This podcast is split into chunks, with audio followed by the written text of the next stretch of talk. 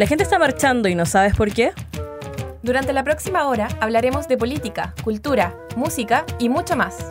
Acompáñanos en Libre y Gratis, el programa de los estudiantes de la Universidad de Chile. Un espacio Fresh.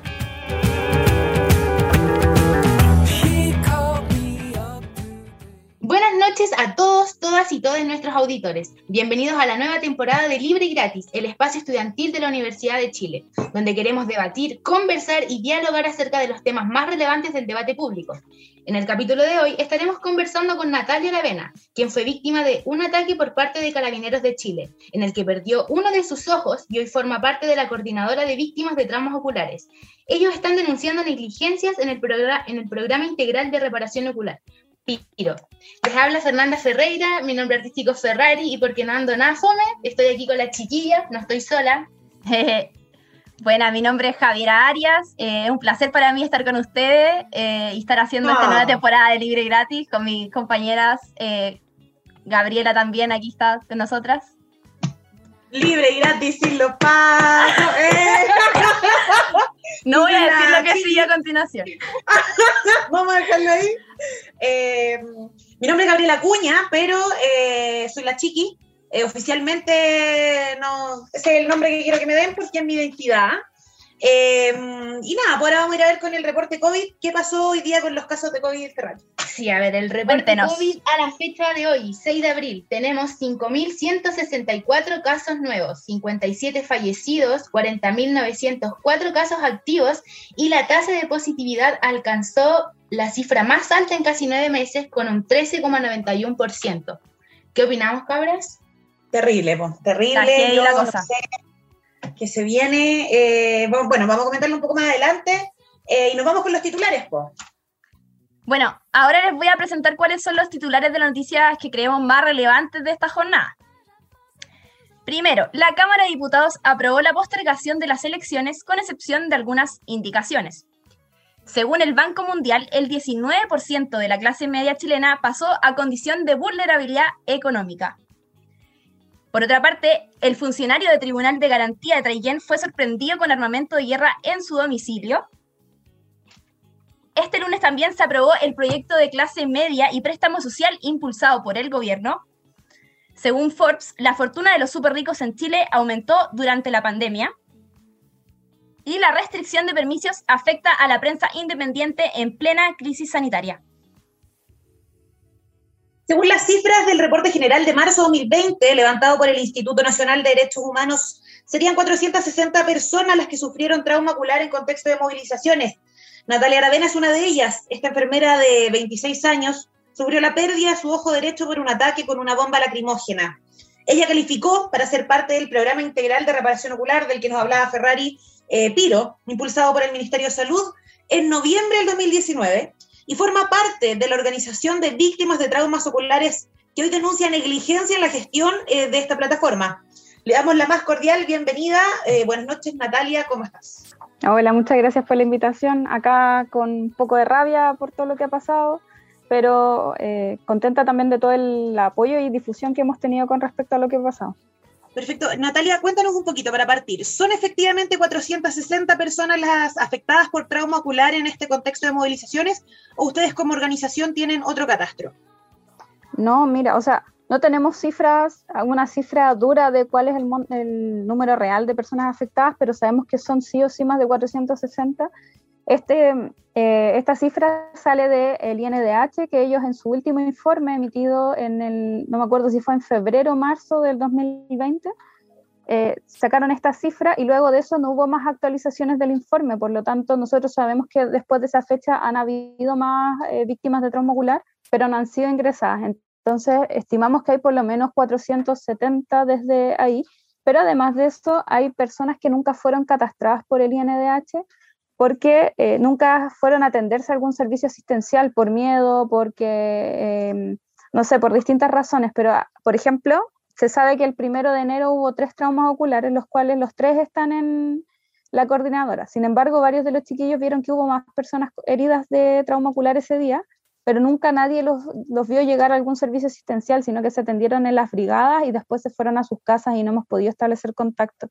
Así que estimamos que las víctimas podemos ser quizás 600 incluso, por gente que nunca llegó a atenderse y que no ha tomado contacto con nosotros. De hecho, a nosotros semanalmente nos llegan personas diciéndonos que tienen trauma ocular y que se quieren unir a la coordinadora. Natalia, cuéntanos un poquito de tu experiencia en el PIRO, que sería el programa integral de reparación ocular. Eh, ¿Cómo ha sido el trato del personal de salud con ustedes? Eh, ¿Hay conciencia de que están tratando con víctimas de violencia policial? Mira, al principio yo me partí atendiendo en una clínica privada porque cuando yo llegué al Hospital Salvador me dijeron que eh, no me correspondía atenderme ahí porque tenía ISAPRE. La cosa es que después se integró este programa, entonces yo fui eh, y me vio una oftalmóloga que fue muy amable eh, porque me tenían que hacer como un diagnóstico para poder ingresarme al programa.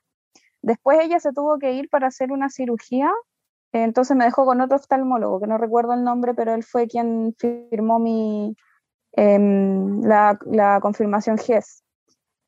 Entonces, eh, esta persona fue súper, no me trató mal directamente, pero no me hablaba, no me miraba. Em, yo le hice preguntas con respecto a la, al documento que estaba firmando y no me explicó nada. Entonces, eh, era como que yo no existía. Y después yo nunca me quise atender de nuevo con oftalmólogos ahí, me seguía atendiendo con el oftalmólogo que me estaba atendiendo en clínica. Pero muchos de los chiquillos de la coordinadora sí han relatado cómo han sido eh, agredidos verbalmente por personal, sobre todo oftalmólogos de la unidad de trauma ocular del Hospital Salvador. Y, em, por ejemplo, de las otras, porque a ver, los oftalmólogos no son parte del programa, son parte de la unidad de trauma ocular y el programa nos deriva con esos oftalmólogos, son como prestados. Entonces, no son personas que tengan capacitación en derechos humanos, por ejemplo, o en trato con personas que son víctimas de violación a los derechos humanos.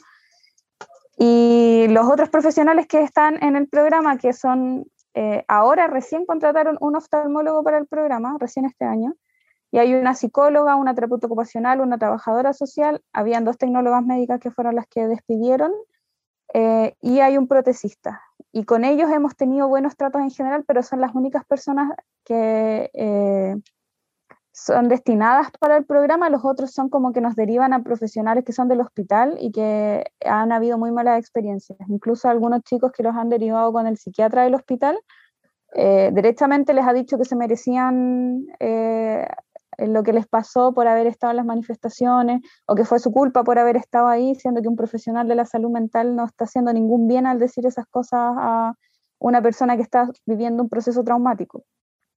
Eh, Natalia, sí, y en este comunicado también que sacó la coordinadora de víctimas de traumas oculares, se habla de un presupuesto de 2.203 millones que no han sido transparentados. ¿Qué es lo que pasa con este dinero? Mira, a nosotros nos enviaron esa información el año pasado, como, mm, a ver, tiene que haber sido como agosto, septiembre más o menos, eh, que era una glosa que salió del Senado, donde se indicaba que existía este presupuesto para el programa.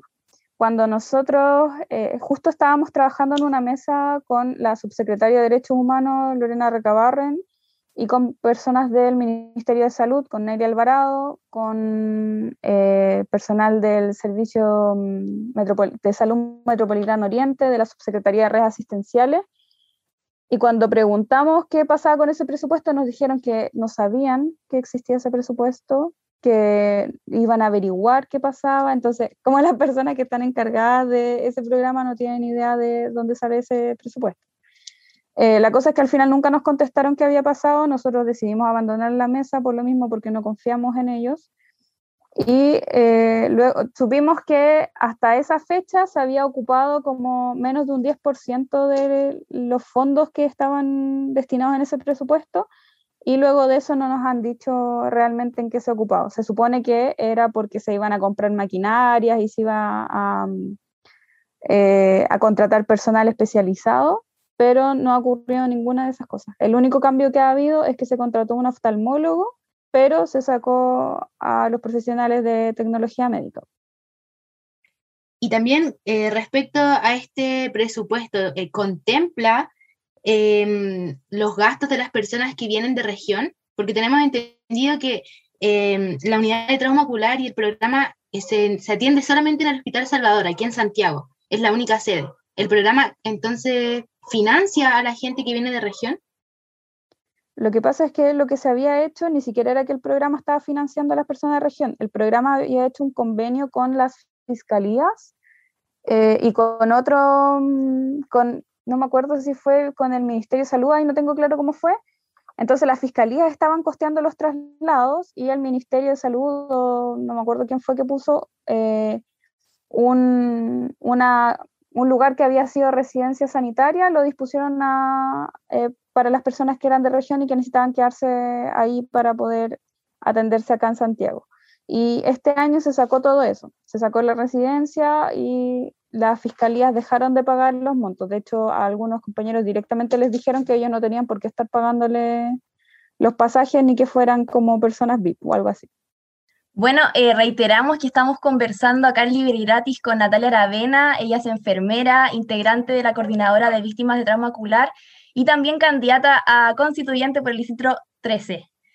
Eh, bien, la otra pregunta que te queríamos hacer, Natalia, es que eh, según el comunicado que la Coordinadora de Víctimas de Trauma Ocular subió a sus redes sociales, el programa de reparación del MinSal, a través de los últimos despidos a los profesionales a cargo, pretende cambiar el perfil de estos profesionales. ¿Por qué ocurre esto? Si nos puedes explicar un poco de qué trata eso. La verdad no tenemos idea, porque, a ver, nosotros en agosto del año pasado mandamos una carta formal al Ministerio de Salud y al Hospital Salvador exigiendo ciertas mejoras porque, por ejemplo, se habían suspendido las atenciones por la pandemia. Estuvimos como tres meses sin psicóloga, por ejemplo, que eso es grave para una persona que está viviendo un proceso de estrés postraumático, ansiedad, depresión, etc. Em, y luego de eso eh, tuvimos como escasas respuestas del hospital Em, ay, pero se me fue la, la pregunta, perdón. Porque iba, iba algo con ese punto. Te preguntaba por el cambio de perfil de los profesionales. Ya, ya, súper. Entonces, eso iba a decir, en esta carta que nosotros enviamos dijimos que los problemas los habíamos tenido con personal de oftalmología y personal administrativo, pero que los profesionales que nos atendían en el programa habían tenido una excelente atención hacia nosotros y que confiamos en esos profesionales y que lo que necesitábamos era que se aumentara la cantidad porque no, no daban abasto para atender todos nuestros casos. Eh, y después de eso, ahora supimos que eh, se decidió desvincular a estas dos profesionales por un supuesto cambio de perfil. Nosotros no tenemos claro cuál es ese cambio de perfil, qué es lo que están buscando, siendo que esas dos personas eran eh, habían tenido una atención de calidad humana hacia nosotros, confiamos en esas personas, entonces no entendemos qué tipo de perfil están buscando si cuando a nosotros nos hace bien la atención de alguien deciden removerlo del cargo. Y por otra parte nos enteramos también que la evaluación de desempeño que les habían hecho, eh, habían tenido ambas personas una evaluación excelente. Entonces no, no, no comprendemos qué es esto, nos parece más que es tratar de desmantelar este programa más que hacer cambios reales o buscar aumentar la, cantidad de profesionales y mejorar la calidad de la atención. Natalia, eh, bueno, a ustedes les avisaron que el programa debe ser sacado de este espacio físico, que es el Hospital El Salvador. ¿Les dijeron si se traslada a alguna parte o todo está en nada Ya, dentro de esta carta que nosotros enviamos también exigimos que hubiera una nueva disposición del programa porque estar en la unidad de trauma ocular para nosotros era muy traumático por el hecho de estar viendo constantemente personas llegar con traumas oculares eh, recientes y que eso nos hacía revivir una y otra vez la misma situación que nosotros habíamos vivido. Y además que habíamos sufrido una cantidad de malos tratos, pero inmensa. Entonces, eh, desde ahí nos respondió, desde el Servicio de Salud Metropolitano Oriente, nos dijeron y del Ministerio de Salud, que estaban gestionando algo con una casona que estaba frente al hospital, que estaban arriendo, que le iban, iban a arrendar ese espacio para que fuera del programa integral de reparación ocular. Esto nos lo dijeron en reuniones a finales del año pasado. Y después de eso eh, nos dijeron que nos iban a presentar una mejora para el programa en enero de este año. Y cuando nosotros estábamos esperando que nos llamaran, que nos contactaran, nunca ocurrió. Nosotros escribimos correos de vuelta, correos que no nos han contestado hasta el día de hoy. Y al parecer ellos terminaron la, la, relación unilateralmente con nosotros y no han hecho lo que prometieron hacer. Natalia, hoy día se dio a conocer que el Consejo de Defensa del Estado está calificando de desproporcionadas las indemnizaciones que se están pidiendo eh, para un grupo de personas que también sufrieron traumas oculares. Eh, ¿Qué nos quiere decir esto? ¿Qué, ¿Qué mensaje está entregando el Estado entonces con este comunicado? Claramente evidenciamos nuevamente cómo el Estado, eh, este Estado terrorista que nos ha agredido, Además, es negacionista porque no asume las violaciones a los derechos humanos que han cometido sus propios agentes como carabineros, las Fuerzas Armadas, eh, funcionarios de PDI también. Y nos parece inaudito, nos enteramos también hoy día de esto, de que eh, se está negando la realidad que nosotros vivimos, de que haya real responsabilidad del Estado cuando nosotros sabemos que nuestros, nuestros agresores son agentes del Estado. Hay mucho cuestionamiento público. Incluso vemos lo que hizo Carabineros de Chile con Gustavo Gatica, que dijeron que probablemente los mismos manifestantes habían, lo habían herido cuando eh, él estaba con perdigones que claramente eran de carabineros y que luego eso salió a la luz y terminó con un, carabinero formalizado. Entonces, em, tratan de vender esta, como vender humo, de vender información falsa a la población, cuando la realidad es que son sus agentes los que nos han agredido y que nos han disparado a la cara. Bueno, Natalia, y para finalizar, ¿a qué crees que se deben todos estos obstáculos de los que estamos conversando? Creo que tiene que ver con el gobierno con el que, bajo el que estamos actualmente, un gobierno que es de derecha, que es negacionista, que es fascista, eh, que es vulnerador de derechos. Hemos visto como en todos los aspectos posibles este gobierno ha funcionado mal, porque han privilegiado el bien económico por sobre las vidas humanas, por sobre el bienestar humano, es increíble como todo, todo, absolutamente todo lo han hecho mal. Desde el manejo de la pandemia, por ejemplo, que hemos visto cómo em, se ha tratado de mantener la economía, pero a costa de la salud de las personas, a costa de que tengamos miles de contagios diarios, miles de personas muertas por un mal manejo de la pandemia. Lo vemos en cómo, por evitar que eh, nosotros lográramos conseguir los derechos que estábamos exigiendo, eh, sus agentes del Estado nos agredieran y nos terminaran generando daño para todas nuestras vidas, personas muertas, personas heridas, torturadas, eh, mutiladas. Eh, y creo que todo responde a lo mismo, a que estamos ante un gobierno que es asesino, que es terrorista y que es totalmente negacionista, o sea, nos hace daño, pero niega todo y tratan de taparlo con palabras bonitas cuando después todos nos damos cuenta que todo lo que dicen es mentira, son solo palabras bonitas, eh, disfrazadas y que realmente no quieren hacer ningún cambio ni ningún bien hacia la población. Perfecto, muchas gracias Natalia por acompañarnos hoy día en este primer capítulo de la temporada del Libre y Gratis eh, recordar que estábamos conversando con Natalia Aravena, enfermera de 26 años, eh, parte de la coordinadora de víctimas de trauma ocular y que hoy está denunciando negligencias por parte del gobierno en el programa integral de reparación ocular. Así que muchas gracias Natalia por habernos acompañado y que tenga una muy bonita noche. Súper, muchas gracias por la invitación y por el espacio. Súper importante poder difundir todas estas injusticias que hemos estado viviendo. Muchas gracias a ti por darte el tiempo de estar con nosotros. Muchas gracias Natalia. Bueno, eh, estaremos comentando más noticias eh, en un rato más. Ahora nos vamos a comerciales. Les recordamos que estamos en libre y gratis a través de la 102.5 Radio Universidad de Chile y nos vamos a unos comerciales y volvemos para comentar las noticias más importantes del día. Estamos de vuelta acá libre y gratis a través de Radio Universidad de Chile. Nos estás escuchando a través de la 102.5 FM. Estamos saliendo por FM, chiquillas. Así que nos vamos a comentar las principales noticias del día, de las que nos hablaba la Javi hace un rato. La Cámara de Diputados aprobó la postergación de las elecciones con el rechazo de algunas indicaciones.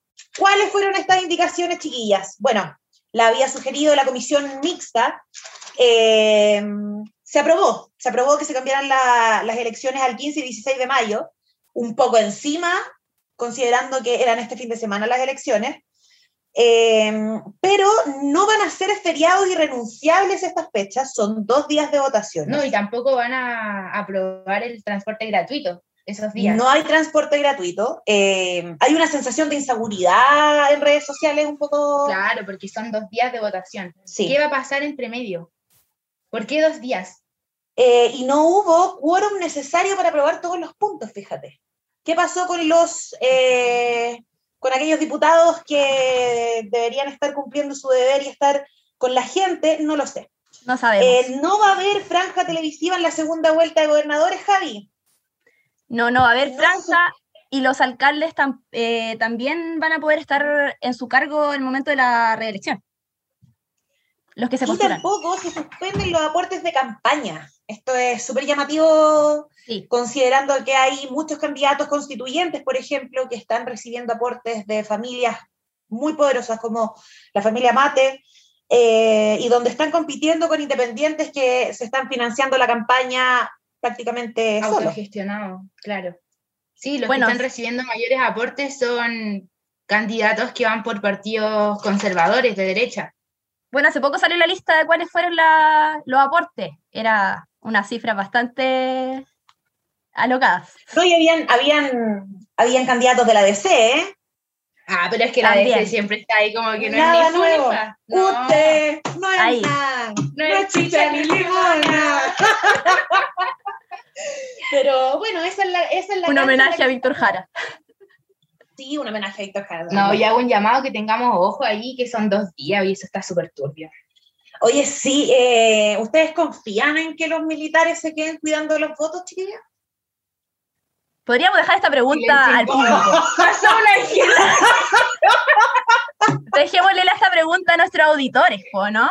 Podríamos dejarla ahí por Sí. redes sociales, porque nosotros también en esta nueva temporada queremos ir reactivando nuestras redes sociales. Eso. Así que para Sí, que haya más muy bien, interacción. Gaby, ¿por qué no repetís las redes sociales? ya, mira, estamos Eso. reactivando nuestras redes sociales. Hoy día publicamos algunos posts para promocionar este capítulo. Eh, La nueva temporada se viene con todo. nueva Estamos temporada. motivadísimas con este Nuevo proyecto, equipo. nuevo equipo. Para que nos Nuevo apoyen, proyecto. por favor. Se vienen cosas Se grandes. vienen cosas grandes. Mente de tiburona. Mentalidad de tiburón. Estafa piramidal.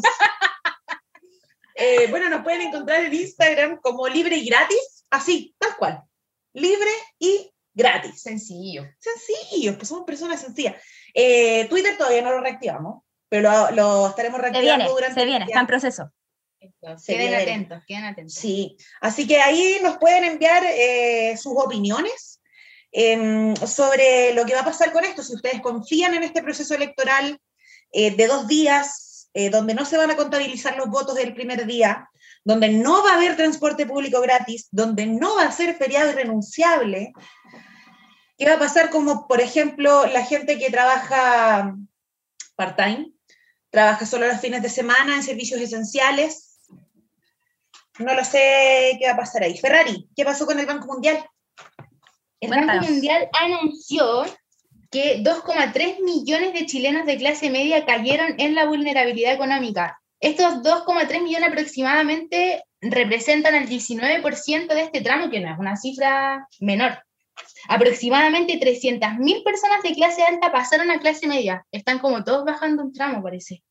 Y Trinidad Saavedra, que es consultora del Banco Mundial, dice que el programa de ayuda social y económica que ha hecho el gobierno han logrado contrarrestar los efectos de la crisis en los hogares más pobres, pero no así han logrado compensar en, en su mayoría los ingresos de la población vulnerable y de clase media. Oye, eh, a mí me impresiona bastante esto, yo lo encuentro súper capitalista, esta clasificación de la clase media, ¿ah? como de que bajas de clase media a vulnerable. No, y allá ¿alguna clases. estabilidad? ¿El sistema que te, que te clasificó como clase media te ofreció estabilidad en ese sector o siempre fuiste pobre?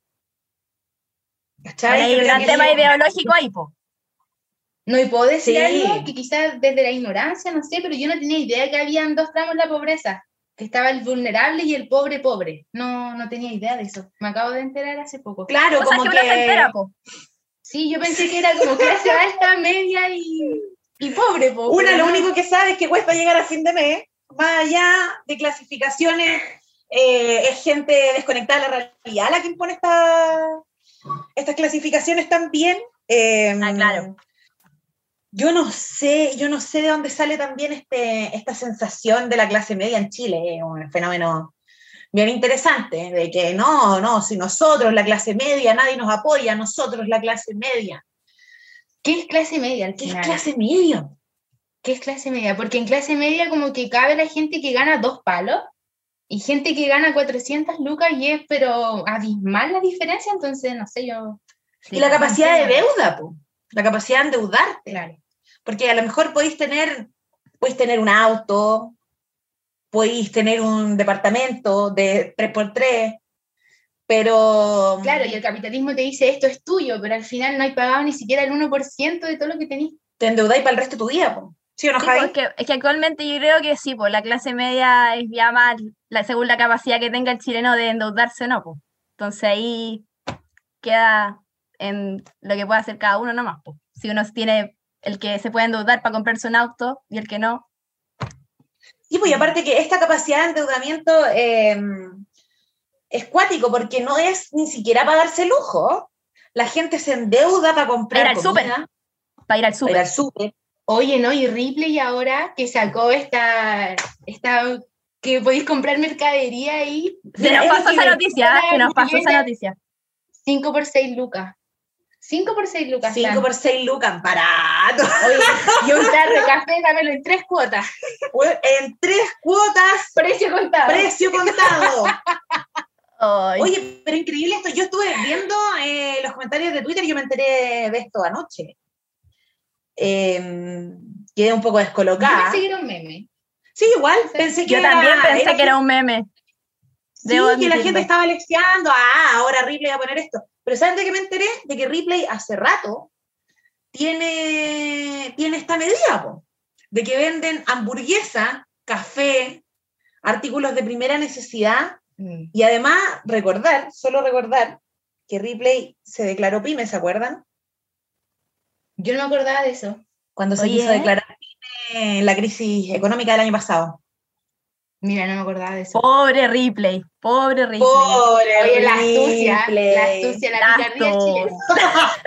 Al chileno le gusta el chiste corto, digámoslo. Hamburguesa, 5 por 15 mil pesos. Llévelo en seis cuotas. Apoya a las pymes. Todos somos Ripley. Oye, y hablando de, de- de esta mm, simulación que es la vida, ¿cacharon eh, lo que pasó con Juan Pablo Pierce en la región de la Araucanía hoy? Este Oye, de guerra.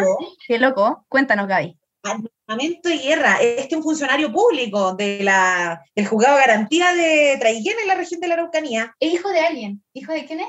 del ex intendente Guillermo Bachelet Pierce. 2. De Bachelet 2. de Bachelet 2. PPD. Em, ¿PPD? PPD. Eso no lo pues. sabía. Sí, PPD.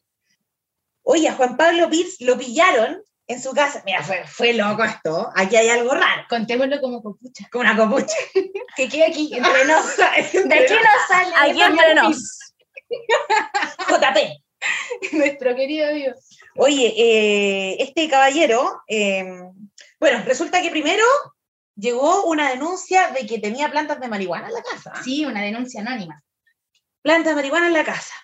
Llegaron, este cabro dijo, no, no van a entrar a mi casa.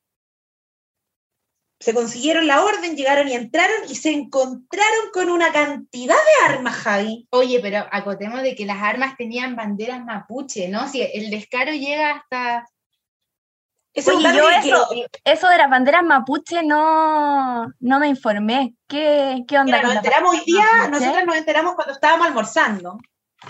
Porque mostraron, salió este subsecretario Galli, Ujú. dando declaraciones muy ambiguas, muy laxas. Eh, Porque el gobierno se creyó. Sí, po, sí, pero vamos El a ver en gobierno qué se queda esto. creyó. Vamos a ver en qué queda esto. Y ahí mostraron las imágenes, la evidencia, y eh, sí, po, tenían armas, y le- les pintaron un símbolo, este símbolo mapuche, con la estrella de ocho puntas. Sí, la, la real bandera. Porque La real bandera. otra bandera es una que crearon el- los chilenos, digámoslo así, los chilenos. Sí, po, y Da para pensar. po. Wow, da harto para pensar, po. Yo no sabía Oye, eso. y la, una pistola tenía el número de serie borrado. Turbio. Turbio, po. material explosivo, turbio. Oye, ¿y esto cómo lo calificaron? Sí, Como desorden de No, violencia rural. violencia rural. ¿Qué opinas tú, Javi, de la violencia rural? Terrorismo, terrorismo. Oye, claro, pero- terrorismo no es terrorismo es prender una barricada. Claro, y se encuentran a un cabro ahí tapado porque por la lacrimógena Claro, esa, Terrorista. terrorismo. No, pero fuera del deseo yo creo que es súper grave todo lo que... Todo, todo lo de esta noticia es súper grave. Porque estamos hablando de armamento de guerra. Y que traten de involucrar aquí al pueblo mapuche con esto, Y es una zona de conflicto, po. Es una zona súper, súper, eh, no sé, como que ha sufrido tanta violencia a lo largo de la historia del territorio, Sí, de siempre. de siempre. Desde No, ¿cachai? Y por los medios ha sido vista de una forma bastante deficiente, po. o sea, bien tratamientos bien poco éticos hemos visto de parte de nuestra querida prensa. Sí. Toda la culpa siempre es de los mapuches, ¿se han dado cuenta? ¿Qué pasó con el Sí. caso de Iván Núñez, chiquillas? ¿Ustedes saben algo? Quedó en nada, po. Yo no he sabido nada, nada de ese caso. Nada. No, y también como el caso de, esto nada que ver, pero el Tomasito también, ahí quedó, en nada, no se ha vuelto a hablar de eso. ¿Qué habrá pasado? ¿Qué Hay habrá muchos pasado? casos que quedan ahí, que están medio turbios, empieza a salir información a la luz y ya cuando está demasiado explotado ya dejan de hablar, desaparece. Oye, y hablando de eso, hoy día la mamá de Tomasito eh, salió a decir que era, era inentendible que después de dos meses el cuerpo de su hijo todavía está en el servicio médico Oye. Sí, Qué frialdad todavía no le pueden hacer un velorio de forma tener su cuerpo. Una despedida. Claro. Bueno, eso son cosas que pasan en, en zonas de, Solo pasa en Chile. de conflicto que le llaman. Solo pasa en Chile. Claro. Chiquillas, ¿les cuento lo que pasó también con el bono clase media? ¿O no íbamos a pasar a a eso? preguntar. Eso te Bueno. iba a preguntar. O sea, que yo no cacho mucho el bono clase media. Ya, bueno, les voy a contar. Este lunes finalmente fue aprobado y promulgado el proyecto Bono Clase Media 2021 y también el préstamo solidario, que son dos cosas distintas. Eh, bueno, este proyecto fue impulsado por el gobierno eh, y lo que es en el fondo que va a dar un bono máximo de 500 lucas, solo 500 lucas, porque uno puede sobrevivir muy bien en este país con 500 lucas. Para ello, bueno, para ello, las personas eh, tienen que postular y cumplir con ciertos requisitos. ¿Cuáles son estos requisitos? Eh, primero, tienen que tener ingresos entre 408 mil pesos y 2 millones. Y registrar una caída de ingresos del 20%. eh, del 20%. Pero ¿qué ocurre aquí? Como comparado con el año anterior. Exacto, del año anterior. Tienen que registrar esa caída. Pero acá con la excepción de que quienes tengan un monto inferior a los 408 mil pesos y el monto mínimo no tienen que acreditar esa caída de los ingresos. Pero todos los demás sí deben acreditarlos. Eso es bastante importante porque en el fondo eh, cada persona, además de postular y de todo lo engorroso que tiene que ser el proceso de postulación al beneficio, tiene que acreditar que tuvo una pérdida de un 20% de sus ingresos. Y bueno, esto aquí también con el debate que hubo, que ha existido todos estos días respecto a la universalidad, de que, de que al, al estar en una emergencia sanitaria, eh, quienes pueden recibir lo, lo- lo ayuda del gobierno, eh, es bastante eh, criticable, por así decirlo. No sé Sí, qué opinan ustedes. Es que a mí lo que me, lo que me impacta es, bueno, todo me impacta. Vivo impacta en este país. Vivo impacta. Eh, lo que me impacta es, es la, la burocracia por la que tiene que pasar todo este proceso donde el Estado tiene que hacerse cargo de la crisis sanitaria. ¿Cachai? O sea, tú lo vas a desarrollar ahora un poco más adelante, Jai, pero los ricos se están haciendo más ricos y los pobres más pobres. Es que se está viendo el capitalismo en su máximo esplendor. Esto es el capitalismo. Es po. que sí, po. Sí, po. O sea, si quieren les cuento el tiro la otra noticia, porque están muy de la mano en el para que la fondo, gente pa- cache, pa' porque que- para parece una enojarnos, para, eno- para enojarnos. Claro, ¿Ya? lo que pasó es que eh, el- el- todos conocemos el ranking Forbes, ¿cierto? Que cuenta los, los personas, hace un recuento de las personas más millonarias del mundo. Entonces, eh, según Forbes, la fortuna de los súper ricos en Chile aumentó durante la pandemia. Y eh, lo que ocurrió en el fondo es que esto, lo importante es que esto ocurre en plena discusión eh, parlamentaria del impuesto a los super ricos, eso es importante. Oye, Y- sí. Claro, po.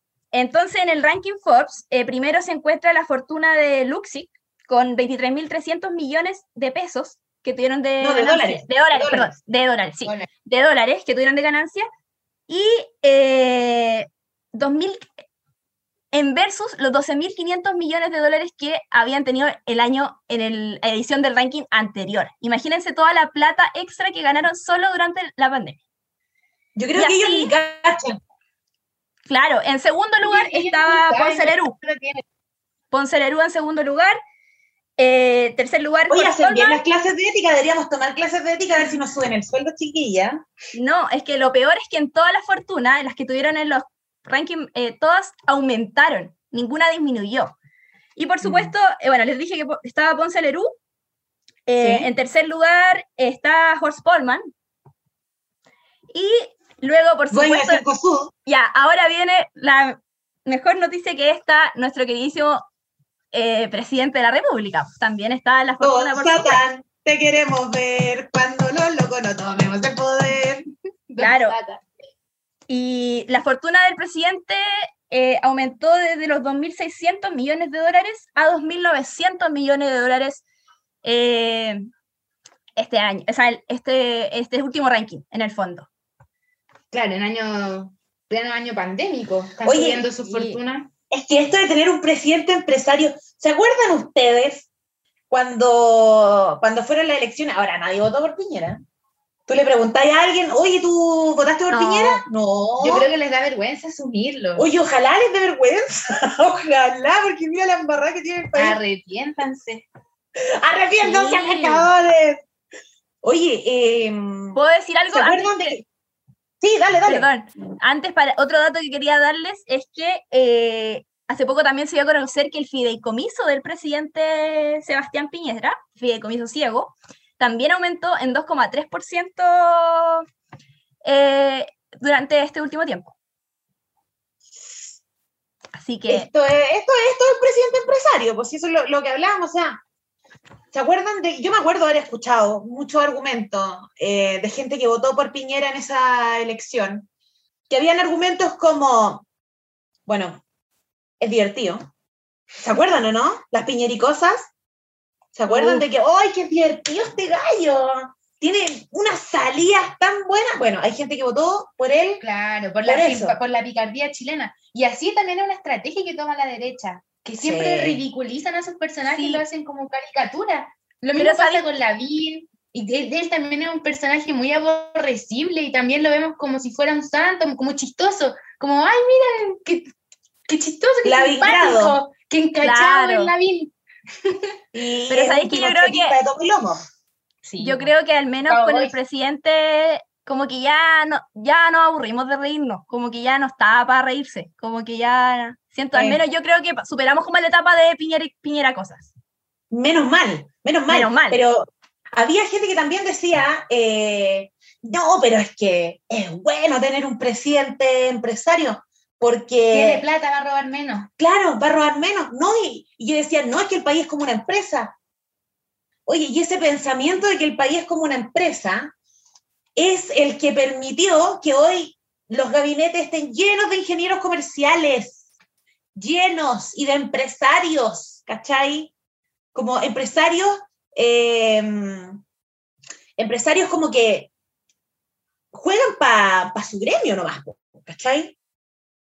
Entonces, bueno, eh, para, para reflexionar, señores, dijo la Pantera Rosa, así que vamos, vamos a continuar con esto. Ferrari, ¿qué pasó con eh, la prensa independiente? Algo el, el Colegio Periodista estaba reclamando. Sí, es que le están restringiendo los permisos de circulación.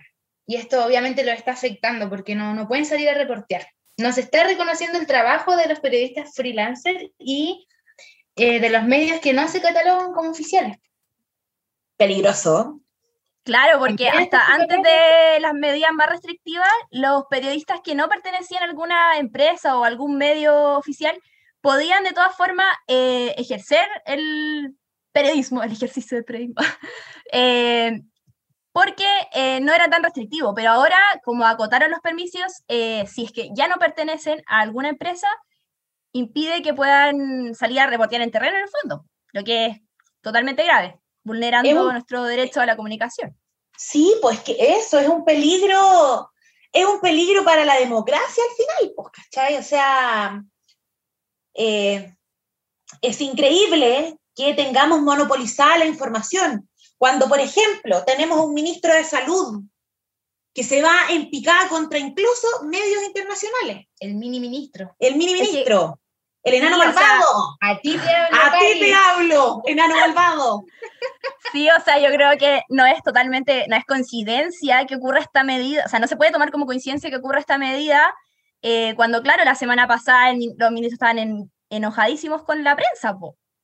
No, y además la gente ya no se está informando solo por la tele, la radio, están utilizando otros medios más independientes, eh, como, no sé, Instagram, Twitter, la gente se informa ahí, entonces que estén restringiendo que los periodistas que son independientes salgan, están también cercando un poco la comunicación, la información. Claro, y esto, y esto de dejar, de dejar la información en manos de eh, las redes sociales es un peligro, ¿cachai? Es un peligro y, y se suma a- al peligro de que no se le da la oportunidad a profesionales, No, a y aparte, profesionales que saben tratar con esto, que no van a dar fake news, que no van a hablar posverdades, ¿cachai? O sea, estamos quitando la posibilidad de ejercer un periodismo real y efectivo. claro que el que la ciudadanía al menos ha estado escuchando desde las protestas, al menos, ya se cansaron la gente de, de los canales de televisión, ya saben que ah, existe una prensa que es hegemónica, entonces ahora de que dejarles solo a ellos, porque claro, quienes pueden eh, ahora eh, tener sus salvoconductos, quienes pertenezcan a alguna empresa, eh, totalmente vulnera el derecho a la comunicación y de todos, y de todas, y todes, obvio. Terrible esto, qué miedo vivir en Chile, qué pena vivir en Chile. Eh, vamos a ir cerrando ya. Eh, si quieren dejar algún descargo, chiquillas, yo lo único que quiero decir es que, no, no lo hemos hablado acá, pero lo quiero decir igual, me parece increíble que se restrinjan los derechos sexuales y reproductivos de las mujeres. No puede ser que el Instituto de Salud Pública permita que las farmacias estén obstaculizando los métodos anticonceptivos en una crisis sanitaria. Solamente eso quería decir. Chiquilla, ¿algo que decir? Yo quiero agregar, Y sobre todo... Dale, Javi, dale, dale. yo creo, no, sobre lo que decía la Gaby, me sumo totalmente y parece que estamos en Gillian, en una tem- nueva temporada de la serie de Handmaid's Tale, no sé si la han visto, pero eso, así nomás con los derechos de las mujeres, po.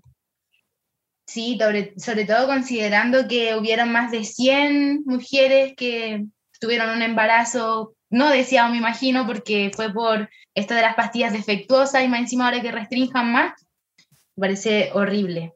Bueno, y con esto vamos cerrando. Le queremos agradecer a todos nuestros auditores por habernos acompañado en este nuevo capítulo de Libre y Gratis. Estamos muy contentas.